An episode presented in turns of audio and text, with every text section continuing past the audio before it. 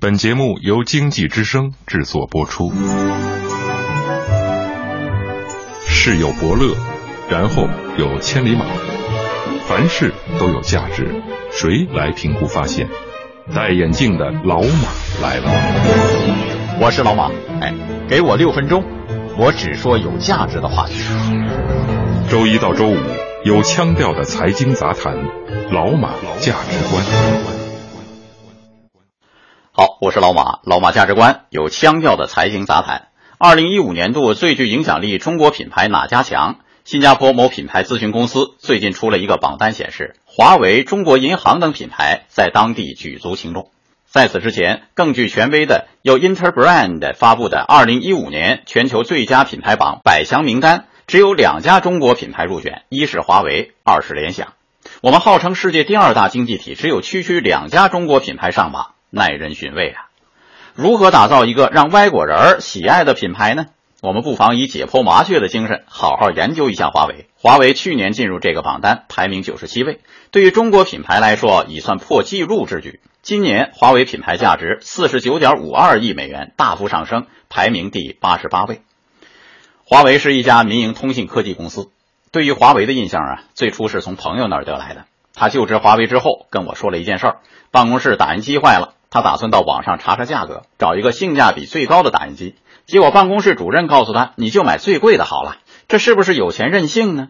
人家告诉他：“你选择品牌啊，也要时间成本，不如选个最贵的。最贵的通常服务也最好。”朋友说，华为的价值观真的感觉很不一样。再后来，我知道华为是世界五百强公司，还是一家坚决不上市的五百强。你看现在各大小公司打破脑袋要上市，华为却说什么也不上市，确实显得个性十足。摩根士丹利首席经济学家斯蒂芬·罗奇曾经率领一个机构投资团队访问华为总部，华为掌门任正非根本不见他们。罗奇想不通啊，他拒绝的可是一个三万亿美元的团队啊！潜台词是真不相信这世界居然有公司跟钱过不去。任正非的隔空回应是：他罗奇又不是客户，我为什么要见他呀？任正非何许人也？这引起了我的兴趣。二十七年来，华为一路高歌猛进，创造着各种各样的商业神话。这引领着十七万人庞大通讯帝国默默前行的会是什么人呢？欢迎通过微信公众号“老马价值观”参与讨论，也可以尝试最新推出的弹幕和社区功能。周一到周五有腔调的财经杂谈，老马价值观。欢迎继续收听《老马价值观》。任正非的第一个特点：低调。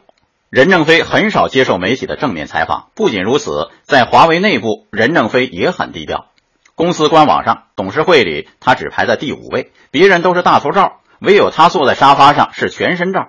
据说很多员工平时认不出任正非，他衣着打扮呢稀松平常，就像一个老工人。更低调的是，作为华为创始人，任正非只持有公司百分之一点四的股份。这要追溯到一九九六年，公司开始起草的华为基本法。这华为基本法确定了两条惊世骇俗的原则：一是实行员工持股制度，而作为企业创始人，任正非大量稀释了自己的股份；二是，在技术开发上近乎偏执的持续投入。任正非坚持将每年销售收入的百分之十用于科研开发，这在中国著名企业中是一个无人可及、无人敢及的高比例。我们可以对比一下马云，当阿里巴巴上市的时候，马云个人持股是百分之八点九。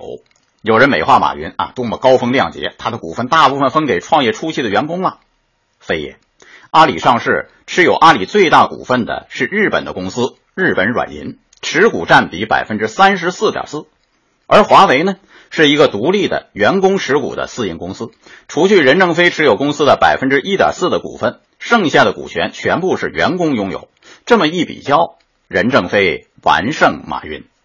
当然，就整体而言，马云持股比例也不算高啊。相比较很多传统企业的小公司老板，马云也可以傲视群雄。很多传统企业的小公司老板把股份抓得死死的。用企业家牛根生的话说：“财聚人散，财散人聚，有人才有钱。”这些小公司老板，就算他个人持有百分之九十九的股份，可是他八辈子也赶不上马云持有阿里巴巴那百分之八点九的股份。公开的资料显示，除了低调，任正非还很有忧患意识。这可能来自于母亲的教诲。任正非的母亲生前曾一直为任正非存钱，为什么呢？如果华为有一天不行了，可以救他。二零零一年，任正非发表著名文章《华为的冬天》，他表示：十年来，我天天思考的都是失败，对成功视而不见，也没什么荣誉感、自豪感，而是危机感。也许是这样，才存活了十年。这篇文章的真实背景，华为当时是什么情况？二零零零财年销售额达二百二十亿元，利润以二十九亿元人民币。位居全国电子百强首位，任正非在这时候大谈危机和失败，确实发人深省。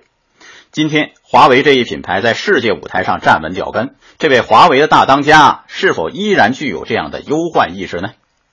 老马以为，不管外国人是什么原因爱上中国品牌，以任正非为代表的中国企业家身上透出的这种低调和忧患意识，都相当值得称道。这是值得深入挖掘的品牌文化。